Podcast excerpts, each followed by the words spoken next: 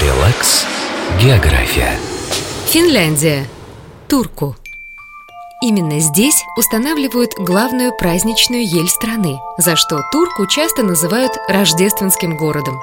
Но начало осени, когда стены домов все еще увиты пестролистным плющом, а на улицах солнечно и безветренно, самое лучшее время для прогулок. Первым пунктом можно выбрать художественный музей на улице Ауракату.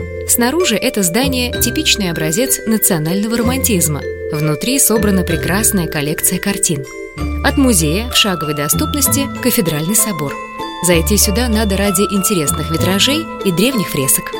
Напротив храма стоит дом XIX века, чья мемориальная табличка на русском языке гласит – там проводился бал в честь первого визита в Турку императора России Александра I.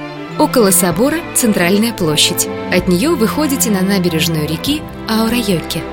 Здания вдоль нее – смешение стилей и времен. А скульптуры не могут не вызывать удивления. Например, памятник корабельной мачте или ковшу экскаватора – когда слева увидите стадион, знайте, вы на полпути к знаменитому замку Турку.